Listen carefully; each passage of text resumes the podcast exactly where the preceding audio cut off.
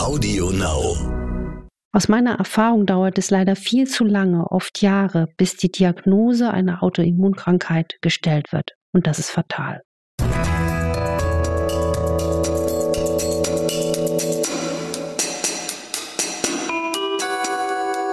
Dr. Anne Fleck, Gesundheit und Ernährung mit Brigitte Leben.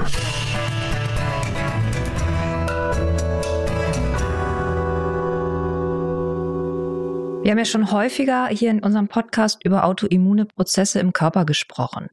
Heute wollen wir uns den großen Krankheitsbildern dahinter widmen und zeigen, dass man auch bei Diagnosen wie Rheuma oder MS wirklich noch was machen kann, damit es einem selber besser geht. Wir, das sind Dr. Anne Fleck, genannt Doc Fleck, Internistin, Rheumatologin, Präventiv- und Ernährungsmedizinerin und mein Herz schlägt dafür, die Menschen möglichst gesund zu halten, damit sie ein erfülltes und glückliches Leben führen können. Und ich bin Maike Dinklage, Redaktionsleiterin der Brigitte Leben. Das ist das Coaching-Magazin mit Anne Fleck. Und das Heft könnt ihr bestellen, und zwar unter www.brigitte.de-brigitte-leben.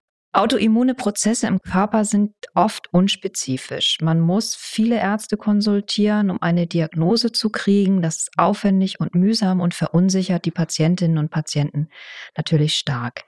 Wir wollen heute eine kleine Hilfestellung geben und euch helfen, die Erkrankungen voneinander abzugrenzen, auch die Symptome zu beschreiben und wir geben Tipps, wie man besser mit einer manifesten Autoimmunerkrankung leben kann. Ganz verbreitet ist Rheuma. Da denkt man immer, das ist was, was alte Menschen betrifft, die, äh, wo die Knochen dann einfach irgendwann nicht mehr mitmachen. So ist es nicht. Es gibt Rheuma in nahezu allen Altersgruppen. 1,5 Millionen Menschen sind davon betroffen. Das sind zwei Prozent der erwachsenen Bevölkerung. Also Rheuma ist wirklich ein richtiges Thema. Anne, was ist denn Rheuma eigentlich ganz genau und wie würdest du es abgrenzen von anderen Autoimmunerkrankungen? Die Autoimmunerkrankungen haben ja alle quasi denselben Vulkan, aus dem sie explodieren. Und deswegen würde ich mir, gleich komme ich auch zur Antwort deiner Frage, wünschen, eigentlich müsste man alle Autoimmunkranken von einem, ich nenne es jetzt mal Autoimmunologen behandeln lassen. Das sehe ich auch als riesiges Problem, dass sehr, sehr viele Menschen immer zu unterschiedlichen ähm, Andockstellen gehen, aber es wird dann auch oft das große Ganze verloren, weil Autoimmunerkrankungen sind einfach eine entzündliche Überreaktion des Immunsystems und befallen, genauso wie Rheuma, leider oft nicht nur ein Teil des Körpers oder ein Organ, sondern sie machen sich auch woanders breit. Also Rheumatoid Arthritis als klassisches Beispiel der chronisch entzündlich rheumatischen Erkrankung befällt vornehmlich die Gelenke, aber knabbert potenziell auch andere Organe an, wie zum Beispiel Herz, Gefäße, Lunge. Und die Entzündung diese übereifrige Reaktion des Immunsystems ist der Motor auch für Müdigkeit, Schwäche und Abgeschlagenheit. Und als Rheumatologin bin ich ja auch gerade in diesem Krankheitsbild und auch in allen Autoimmunerkrankungen schon seit Jahrzehnten unterwegs und ich sehe leider, wie vernachlässigt die Diagnosestellung ist. Das ist nicht, weil man einfach das nicht machen will, aber es ist einfach nicht genug Bewusstsein für diese Erkrankungsbilder geschaffen, zum Beispiel auch bei Kindern. Ich habe auch schon dreijährige Kinder erlebt, die über Gelenkschmerzen geklagt haben. Das wurde dann als Wachstumsschmerz abgetan. Und zack war dann ein paar Jahre später die Diagnose Rheumatoid Arthritis gestellt und wertvolle Jahre der Therapie und Heilungsprozesse verschenkt. Mein Eindruck ist auch, dass sich Hausärzte ungern an diese Diagnostik machen, also sofort zum Rheumatologen überweisen und der Rheumatologe aber auch gezielt das Rheuma sucht. Also womöglich andere Autoimmunprozesse oder auch einfach andere Krankheitsbilder, die genauso vorliegen könnten, erstmal ausblendet. Ich würde auch nie einen Vorwurf den Ärzten und Kollegen machen, weil es ist so anstrengend, als Arzt in Deutschland zu arbeiten und die Hausärzte leisten einen wahnsinnigen Job. Und ich habe auch immer wieder Hausärzte gerne ins Boot genommen, einfach um einfach zu vermitteln, das und das und das sind die Werte, die ihr abnehmen könnt, um schon mal rheumatologisch quasi den Finger in die Wunde zu legen im Labor, damit man schnell weiterkommt. Weil das Problem ist auch die Fachärzte, auch Rheumatologen, wir sind so überlastet, dass eigentlich die Frühdiagnose kaum möglich ist. Es gibt einfach zu großen Bedarf Und deswegen ist es so wichtig, dass auch der Patient, die Patientin weiß, was kann ich machen, wonach kann ich gezielt suchen. Vom Rheuma weiß man ja, dass es wirklich eine riesige Palette ist. Also selbst eine Schuppenflechte kann Rheuma auslösen. Kannst du noch mal die großen Symptome erklären? Also woran erkenne ich bei mir selber, wenn es im Gelenk ächzt, ob das ähm, eine vergleichsweise harmlose kleine Arthrose ist oder ob sich da doch ein ganz großer entzündlicher Prozess anbahnt? Also was ganz wichtig ist, ist die Frühdiagnose, weil je früher man die Diagnose korrekt stellt, umso besser kann man therapeutisch einschreiten und damit auch die Lebensqualität und auch die Gelenkfunktion retten. Das ist ja auch das Ziel der Therapie, dass man Gelenke in ihrer Funktion erhält. Ne? Also wenn man gerade zum Beispiel auch schreibt, Journalisten, Bücher schreibt, handwerklich arbeitet, wir alle brauchen unsere Hände. Und ein, ein Leitsymptom der frühen Rheumatoidarthritis ist zum Beispiel Müdigkeit. Die geht oft Monate der eigentlichen Belastungs- oder Schmerzen der Gelenke voraus. Man merkt auch Geschwäche.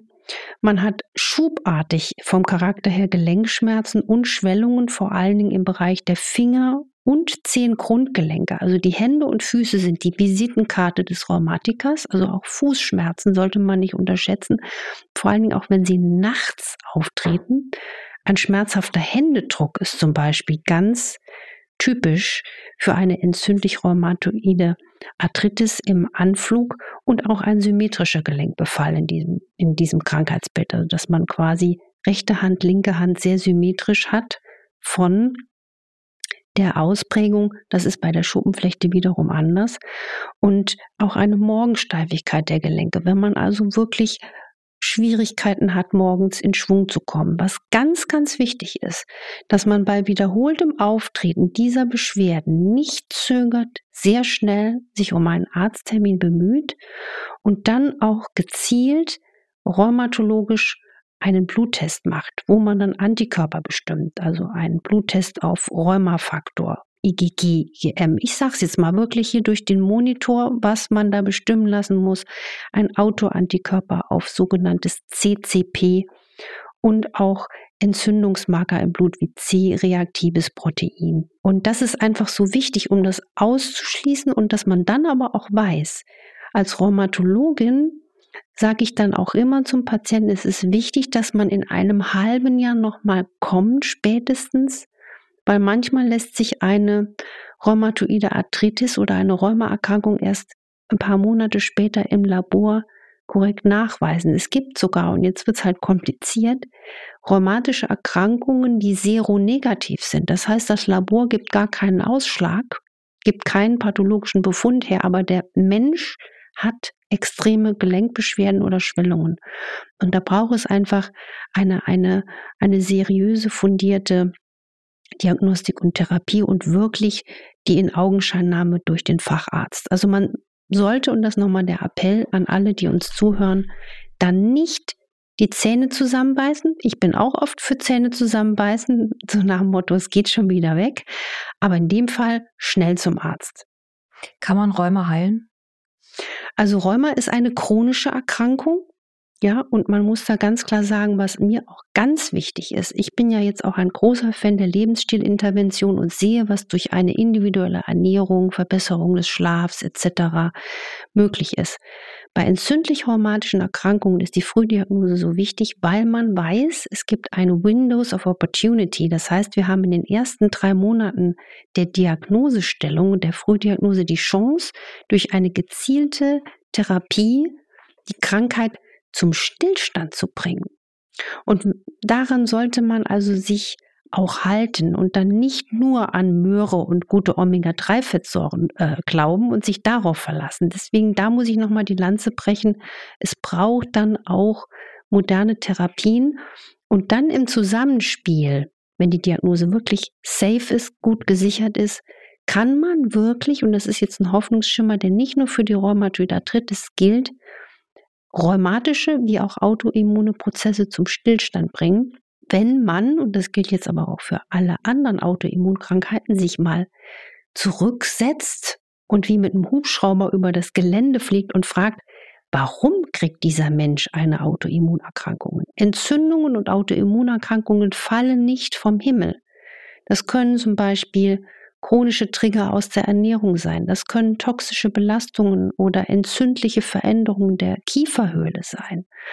Das sind alles Dinge, die ich in meiner äh, Sprechstunde mit den Patienten wie mit der Lupe herausfische oder versuche gezielt zu schauen und erlebe da nicht selten eine Überraschung. Der Prozess, der den Autoimmunkrankheitsmotor immer wieder anschmeißt, den gilt es eigentlich zu entlarven. Und dann kann man Krankheiten jeder Autoimmunrichtung wirklich mal ähm, das Stoppschild zeigen. Zugleich gibt es ja gerade beim Rheuma auch einen hohen genetischen Anteil. Mhm. Glaubst du, dass wenn man diese genetische Disposition hat, es trotzdem immer den individuellen Anlass braucht, damit diese Krankheit ausbricht? Oder gibt es da doch dann genetisch gesehen eine Art Vorbestimmung? Also kriege ich die Genetik durch Lebensstil eingefangen? Das lehrt uns ja die Epigenetik, dass wir unseren Genen nicht hoffnungslos ausgeliefert sind, sondern dass wir durch Lebensstilintervention auch das Ein- und Ausschalten der Gene machen können. Also wir können wirklich uns darauf verlassen, dass wir nicht so ohnmächtig sind. Und das ist auch, was ich auch unseren Zuhörern mitgeben möchte. Wie oft infizieren wir uns gedanklich, ohne dass wir es merken? Wir sehen vielleicht die Oma, die Räume hat und denken unbewusst, oh Gott, das will ich nicht haben. Und schon hat man so ein, so, so, so ein Gedankenkarussell im Kopf. Deswegen ist, liegt mir so viel am Herzen, dass man eigentlich so früh anfängt, die Menschen in eine Selbstverantwortlichkeit, in einen positiven, aber nicht hysterischen Umgang mit Gesundheit zu bringen, weil ich felsenfest überzeugt bin und auch aus der Erfahrung bestätigt weiß, dass sich dann auch Autoimmunkrankheiten vorbeugen ließen. Kommen wir zur nächsten großen Gruppe der Autoimmunerkrankungen. Das ist Hashimoto. Hashimoto ist eine chronische Entzündung der Schilddrüse. Und es gibt auch da ganz viele Menschen, die gar nicht wissen, dass sie es haben. Es ist auch schwer zu beziffern, wie viele Menschen eigentlich betroffen sind. Was ich jetzt gelesen habe, das schwankte zwischen vier und acht Millionen, was natürlich eine enorm hohe Zahl ist. Und Frauen sind im Verhältnis 9 zu 1 viel häufiger betroffen. Warum wissen denn so viele Menschen nicht, dass sie Hashimoto haben? Ist das so unspezifisch in, der, in, in den Symptomen? Nein, von den Symptomen, Maike, sieht man ja klassischerweise zum Beispiel Energiemangel. Aber das ist ja auch so das Thema, dass chronische Müdigkeit eher schon so lapidar betrachtet wird. Es gehört ja fast schon zum guten Ton. Oh, ich bin müde, ich bin gestresst. Also wer nonstop müde ist, sollte auch die Schilddrüse abklären lassen, genauso wie Haarausfall, trockene Haut, eine unklare Gewichtszunahme, Verstopfung. Auch interessanterweise, wenn man ab und zu Halsschmerzen hat, ohne dass man einen klassischen Infekt hat oder Heiserkeit und auch wenn man eingeschränkt, stresstolerant ist, sehr kälteempfindlich. All das sind Symptome, die auf eine gestörte Schilddrüse hinweisen. Und was ich leider ganz oft in der Praxis sehe, ist, dass auch Patienten, Patientinnen mir erzählen, ach nee, meine Schilddrüse, die wurde mal gecheckt, da ist alles prima. Und dann sage ich zum Patienten, zeig mir doch mal deine Laborwerte. Denn man muss die Laborwerte gerade bei der Schilddrüse ganz akribisch beobachten. Ein Normwert heißt aus meiner Erfahrung dann nicht, dass er exzellent ist. Man muss die Laborwerte benoten, wie in der Schule. Note 1 oder Note 6 setzen. Ja? Und so sehe ich ganz oft schon an diesem Basiswert, der sogenannte TSH-Wert, dass der zwar offiziell noch im Normbereich ist, aber er ist nicht mehr optimal. Und hier kommt ein, ein Erfahrungswert aus der Praxis hinzu. Es werden leider viel zu selten dann die weiteren Schilddrüsenhormone bestimmt, die FT3 und FT4-Hormone und die Autoantikörper werden in der Regel gar nicht bestimmt. Und das, was das Fatale ist, die klassischen Werte können noch im Normbereich liegen, aber auch Autoantikörper können schon da sein. Und da erlebe ich immer wieder Menschen, sogar Menschen. Eine Patientin fällt mir ein, eine wunderbare junge Frau, die durch die Schilddrüsenstörung unklare Gewichtszunahme hatte, aber auch in der Stimmung sehr getrübt war, also auch eine depressive Episode durchlebte. Und die hockte wirklich jahrelang in Psychotherapien, war in Kliniken und es wurde nicht die Schilddrüse solide abgeklärt. Und das wäre so einfach gewesen. Auch hier brauchen wir ein Umdenken im Gesundheitssystem, dass man hier mutiger, präventiv auch diese Dinge und Untersuchungen unterstützt, um da früher Klarheit zu schaffen. Denn dann kann man die Krankheit auch adäquat therapieren und die Menschen fühlen sich in der Regel dann deutlich besser. Wenn ich diese Diagnose habe und sie ist auch bestätigt, was rätst du den Betroffenen? Also auch hier muss man ganz klar schauen. Aus meiner Erfahrung sehe ich sehr, sehr, sehr, sehr viele Hashimoto-Patienten, die über Jahre, es geht aber nicht nur für Hashimoto, es gilt für Autoimmunpatienten, die eine nicht erkannte Unverträglichkeit von Gluten haben, dem Klebereiweiß aus der Ernährung, also was wir über Dinkel, also auch Biodinkelbrötchen, Weizen etc. aufnehmen, die dann gerade in unserem auch sehr brotbegeisterten Deutschland sehr viel Müsli, Cerealien, Brot gegessen haben und das über Jahre und damit auch ihren Darm. Der Darm ist ja quasi der Motor, der Schutz vor Autoimmunkrankheiten oder wenn er eben einknickt, das Organ, was leidet. Der Darm, der einfach durch zu häufig Gluten gelitten hat, weil man nicht wusste, dass man es schlecht verträgt. Und deswegen rate ich allen meinen autoimmunkranken Patienten, und das ist inzwischen in hervorragenden Studien belegt, auf Gluten zu verzichten, wie auch auf Milcherweiß, weil auch Milcherweiß, wenn man es schlecht verträgt, den autoimmunen, den immunologischen Reiz einfach verstärkt. Und natürlich ist auch hier bei der Schilddrüse genauso wie bei Rheumatoid Arthritis das Element der funktionellen Ernährungsmedizin, Nahrungsergänzung elementar. Was also, soll man da nehmen? Was empfiehlst du? Selen ist zum Beispiel sehr, sehr wichtig für, die, für den Erhalt der Schilddrüsenfunktion. Und das ist einfach auch ein Punkt. Viele Menschen sind über Jahrzehnte schlecht mit Selen versorgt, also und, und schwächeln deswegen mit der Schilddrüse.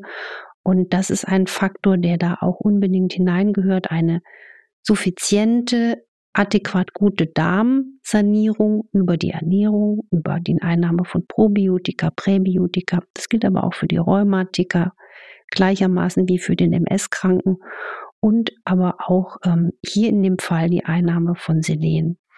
Eine Hörerin äh, hat geschildert, dass ihr empfohlen, also eine Hörerin, die Hashimoto hat, dass ihr empfohlen wurde, auf Nachtschattengewächse, Nüsse und Samen äh, und auch auf Hülsenfrüchte zu verzichten. Sie macht sich jetzt Gedanken, dass wenn sie auf all das verzichtet, dass dann auch ein Mangel entstehen könnte.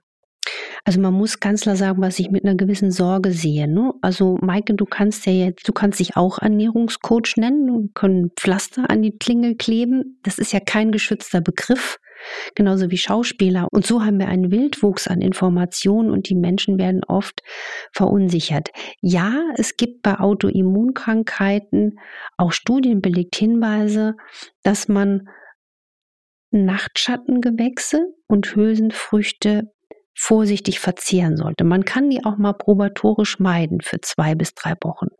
Aber man muss es auch hier individuell sehen. Und das ist einfach ganz wichtig. Es ist viel klüger, in diesem Fall wirklich auf Gluten zu verzichten und mal eine Einschränkung von Nachtschattengewächsen und Hülsenfrüchten für ein paar Wochen umzusetzen. Aber ich würde deswegen auch als Autoimmunkranker nicht lebenslang auf Hülsenfrüchte verzichten. Der Hintergrund ist der, dass man davon ausgeht, dass die Inhaltsstoffe die Darmschleimhaut reizen können. Und wenn man sich um den Darm liebevoll gekümmert hat und die etwas reizenderen, ähm, es klingt jetzt ganz lustig, Nahrungsmittel kurzfristig eingeschränkt hat, wenn die Darmschleimhaut also wieder geheilter ist, dann kann man auch diese Lebensmittel wieder mit Genuss verzehren, sollte aber auch auf die Verträglichkeit achten. Lass uns über Zöliakie sprechen, also die ähm, Glutenunverträglichkeit.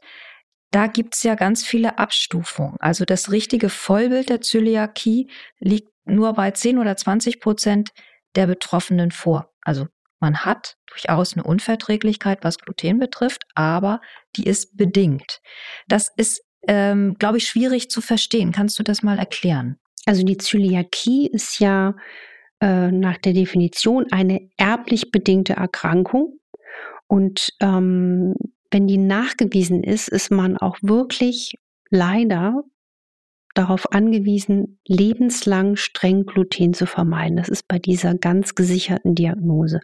Und das Leitsymptom der Zöliakie ist einfach auch Müdigkeit. Die Menschen sind eingeschränkt körperlich belastbar. Sie sind auch oft unkonzentriert, also berichten so über Nebel im Gehirn, Angstzustände, Depressionen, Verdauungsprobleme, Blähungen vor allen Dingen nach den Mahlzeiten so ein Blähbauch, wie so ein, als würde man sagen, ich kriege auf einmal so fünf Monats Schwangerschaftsbauch. Und diese Symptome sind bedingt durch den Nährstoffmangel, weil die Darmzotten bei der Zöliakie quasi nicht mehr funktionell intakt sind, kann der Darm die wichtigen Nährstoffe nicht mehr aufnehmen, also Folsäure, Eisen, Vitamin B12 fehlen. Die Folge ist, die Menschen bekommen im Blutbild eine Anämie. Es fehlt an Zink. Ein Zeichen für Zinkmangel sind auch diese kleinen weißen Flecken unter den Fingernägeln. Oder die Menschen haben erhöhte Neigung zu Infekten. Sie haben einen Mangel an Vitamin D. Dadurch haben diese Menschen auch oft schon in jungen Jahren eine verminderte Knochendichte und im Alter auch oft einen Knochenschwund. Sie sind auch oft sehr, sehr schlank, wenn da vielleicht von anderen beneidet, aber das liegt dann daran, dass ihr Darm einfach nicht gut Nährstoffe aufnimmt. Und was auch interessant ist, sie haben oft einen Mangel an Vitamin K, das heißt, sie neigen zu blauen Flecken. Wenn man sich also an einem Stuhl stößt und immer wieder sehr leicht blaue Flecken bekommt, ist das ein Vitamin K-Defizit. Vitamin A-Mangel macht trockene Haut, trockene Schleimhäute, auch Schwierigkeiten beim Sehen. Und die Omega-3-Fette fehlen dann natürlich auch, wenn der Darm schlechter arbeitet. Und das ist so ein bisschen universell auch die Erklärung für viele Mangelsymptome. Was zum Beispiel Menschen auch nicht bewusst ist, wer, ich gehe ja auch in den Fragen mit meinen Patienten sehr, sehr tief rein. Ich frage die zum Beispiel, sind sie eine Frühgeburt? Zum Beispiel, wer eine Frühgeburt ist oder auch oh, unklaren Gewichtsverlust hat oder auch unklare Gelenkschmerzen und Schwellungen hat, das ist zum Beispiel auch ein Zeichen für eine potenzielle Zöliakie. Und das ist leider noch viel zu wenig bekannt. Und da muss man wirklich auch mal ein bisschen heller hinhören. Zöliakie ist ja auch eine Erkrankung, die lange gar nicht richtig ernst genommen wurde. Und dieses immer, das ist wirklich richtig selten, dass das mal jemand hat. Aber neue Untersuchungen zeigen einer von 100 und das finde ich überhaupt nicht wenig. Nein, und ähm, das ist auch, da braucht es auch sehr, sehr viel Aufklärungsarbeit, denn lange bestand die einzige Chance, eine belastbare Diagnose zu finden, nur über eine Gewebeprobe, über eine Magen-Darm-Spiegelung. Man geht also mit dem Endoskop, mit dem mit der Probeentnahme über den Magen in den Dünndarm nimmt dann eine Probe ab. Inzwischen können auch Blut- und Stuhltests bei der Diagnose helfen, also Antikörpertests auf Zöliakie. Und auch ähm, latente Glutenunverträglichkeiten, die jetzt gar nicht eine genetische Zöliakie bedingen können, auch damit herausgefischt werden. Das Problem ist aber, und deswegen freue ich mich, dass wir so einen Podcast machen können, einfach um die Menschen gut zu informieren, auch bei Bluttests ist Vorsicht geboten, denn wenn Werte sogar noch im Normbereich liegen, kann eine Zöliakie stumm sein. Deswegen habe ich in der Praxis oft das Problem herausgefischt, dass Menschen gesagt wurde, ach, die Blutwerte sind ja alle fein und trotzdem kann eine Zöliakie schon so ein bisschen vor sich hingehen und deswegen empfehle ich dann Patienten mit diesem kryptischen Strauß an Symptomen mal zwei Wochen wirklich auf Gluten zu verzichten und in einem Selbsttest dann zwei Wochen später sich mal richtig einen Tag mehrfach Gluten zu gönnen, mal Biodinkelbrötchen und dann nochmal. Und der Körper lügt nämlich nicht. Der zeigt noch sensibler an als mancher Blutwert ob er ein Problem mit Gluten hat. Und ich bin deswegen echt bestürzt, dass dieses Thema Zöliakie immer noch so als Hype abgetan wird oder als Hypochondrie. Denn aus meiner Erfahrung zeigt sich ein ganz anderes Bild, dass diese Glutenunverträglichkeit, also nicht jetzt diese strenge genetische Zöliakie, sondern die Glutenunverträglichkeit, die zunimmt, weil immer mehr Menschen durch diese weite Verbreitung des Glutens in Lebensmitteln auch mit dem Darm darauf ein Problem entwickeln, die ist auf dem Vormarsch und die ist einfach auch eine mittlerweile belegte Erklärung dafür, dass wir zum Beispiel eine Zunahme auch von Müdigkeit, Energiemangel oder anderen äh, Beschwerden haben. Deswegen ist es einfach nur zu begrüßen, wenn sich die Industrie oder auch ein Supermarktbesitzer, Besitzerin sich darauf einstellt, diesen Markt wirklich zu bedienen. Denn es hat Grund, dass Leute glutenfrei essen und niemand macht das erstmal freiwillig. Lass uns zum Abschluss nochmal über das Thema Schuppenflechte sprechen. Die ist ja auch wahnsinnig weit verbreitet. Zwei von 100 Menschen leiden daran. Und ähm, Schuppenflechte bricht typischerweise auch relativ früh aus, nämlich bevor vor dem 40. Lebensjahr. Mm, und auch da gibt es ja die Vermutung, dass es ein Zusammenspiel ist aus genetischer Veranlagung und aber auch Auslösern wie Stress oder auch Infektionserkrankungen. Was sagst du, ist ein also wir haben natürlich einmal das äußerliche Bild. Wir sehen diese Schuppenflechte. Gibt es auch Schuppenflechten, die stumm verlaufen? Genau, wir sehen sie leider eben nicht immer. Es gibt sogar eine Schuppenflechte, die so diskret verläuft, dass sie unter dem Radar ist. Also Schuppenflechte ist ja eigentlich gesehen eine Erkrankung der Haut, zum Beispiel der Kopfhaut. Man kann sie aber auch im äußeren Gehörgang haben. Man kann im Bauchnabel einen kleinen Schuppenflechteherd haben oder am After. Die klassischen Stellen sind auch die Knie und die Ellbogen. Man weiß allerdings auch, dass es die Schuppenflechte, weil sie eine entzündliche Autoimmunerkrankung ist, systemisch im Inneren geben kann. Und das macht es so trickreich. Und manchmal gehen auch Veränderungen an den Gelenken 15 Jahre den Veränderungen der Haut voraus. Also auch ein Gelenkschmerz, vor allen Dingen, wenn zum Beispiel ein Finger wie eine Knackwurst im Strahlen nennen, dass die Ärzte befallen ist. Ähm, oder ein großes Gelenk, ein Ellbogengelenk, ein Hüftgelenk oder ein Schultergelenk, dann sollte man auch hellhörig sein, wenn das nicht nachlässt, auch nachts schmerzt oder wenn es schon in der Familie den Fall einer bekannten Stuppenflechte gibt, zügig zum Arzt zu gehen, weil einfach die Schuppenflechte, wenn sie vor allen Dingen auch die Gelenke befällt, oft einen zerstörerischen Charakter aufweisen kann. Deswegen hier mein Appell, Schuppenflechte ist nicht nur eine Erkrankung der Haut, sondern eine Entzündung, die, die durch den Körper marschieren kann und die man liebevoll und konsequent auffangen muss. In den meisten Fällen betrifft sie aber ja tatsächlich nur die Haut. Hast du da nochmal, also für Menschen, die einfach dieses Symptombild an der Haut bei sich entdecken. Hast du für diese Menschen einen Tipp, wie sie das vielleicht über Ernährung nochmal einfangen können oder zumindest den Status halten können? Wenn die Schuppenflechte wirklich begrenzt auf die Haut ist, bei Gelenkbefall braucht man auch solide Medikamente ins Boot, je nach Hautbefall natürlich auch, ähm, äußerliche Cremes etc. Aber man kann bei der Schuppenflechte auch mit Ernährung als Intervention sehr, sehr viel erreichen. Basis ist dann natürlich die zeitlos gesunde Ernährung, viel Pflanzenkost, Kräuter, Gewürze, hochwertige Algenöle, fetter Fisch. Zum Beispiel bei den Inuits ist die Schuppenflechte so gut wie nicht verbreitet, weil sie einfach so viel gute langkettige Fettsäuren aus DHA, EPA zu sich nehmen. Als Nahrungsergänzung hat sich in der Praxis bewährt zum Beispiel Algenöle, Omega-3, Weizenkeimöl, was einen cremenden Effekt von innen auf die Haut hat und auch antientzündliche Substanzen wie Ginseng und Astaxanthin, auch eine antientzündliche Substanz, die aus Algen gewonnen wird. Und man darf bei allem nicht den Darm vergessen. Bei dem Weizenkeimöl, wir sprachen ja gerade über Glutenunverträglichkeit, hat, setzt das einen Glutenreiz? Das ist eine gute Frage. Das ist ja das Öl und deswegen das Gluten sitzt ja in der eiweißhaltigen Schale des Korns und das Öl ist aber deswegen keine Gefahr. Was ich mir wünschen würde. Was ich mir wünschen würde, ist, dass die Autoimmunkrankheiten konsequent früher diagnostiziert werden, dass das Bewusstsein der Menschen für diese Autoimmunprozesse steigt, aber vor allen Dingen, dass wir viel mehr in die Prävention dieser Krankheiten stecken durch Aufklärung, durch moderne Gesundheitssysteme. Und das soll heute auch ein Podcast der Hoffnung sein, dass der Zweifel an dieser unabdingbaren Irreversibilität dieser Krankheiten hoffentlich ähm, etwas verwischt wurde.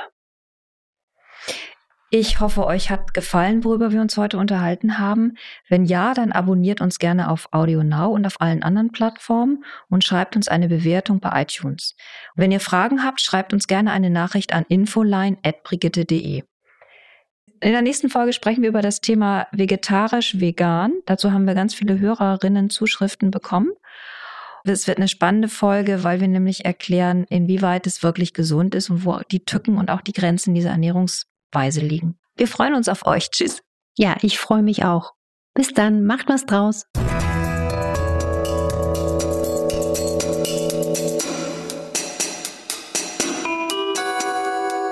Dr. Anne Fleck, Gesundheit und Ernährung mit Brigitte Leben.